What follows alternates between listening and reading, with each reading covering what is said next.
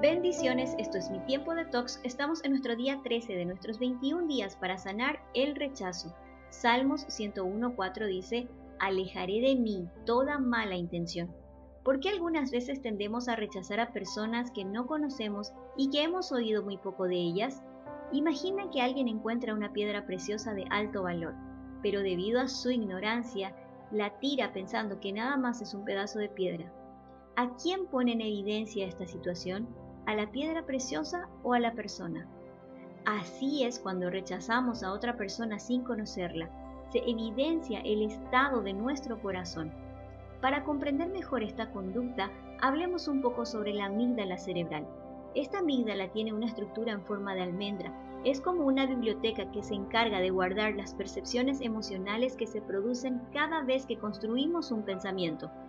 Siempre que construimos un recuerdo, activamos emociones por lo que a veces rechazamos a algunas personas no por lo que son, porque recordemos que no sabemos mucho de ellas, sino que se activan en nosotros recuerdos de experiencias pasadas debido a las señales que nos transmiten esas personas y quedaron archivadas en nuestra memoria. Esas señales pueden ser algún parecido físico, olor, timbre de voz, expresiones verbales o no verbales, las cuales serán suficientes para activar los recuerdos, pensamientos y las emociones que las acompañan. Por esta razón es importante conocernos, identificar aquello que activa el rechazo hacia los demás y una vez comprendido, desanclar el juicio y la crítica sobre esa persona, analizando la raíz de mi actitud para perdonar. Vayamos a una pausa para respirar.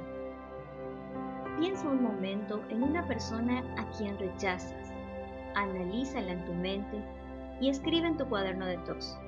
¿Qué expresiones o características rechazo de esta persona? Examina. ¿A quién me recuerda? Reflexiona. ¿Cuáles son las emociones que despierta en mí? Reemplaza.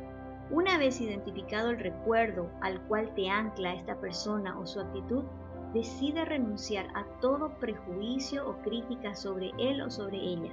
Bendícela en oración también decide perdonar a esa persona que te dañó en el pasado, descargando todo recuerdo doloroso en oración.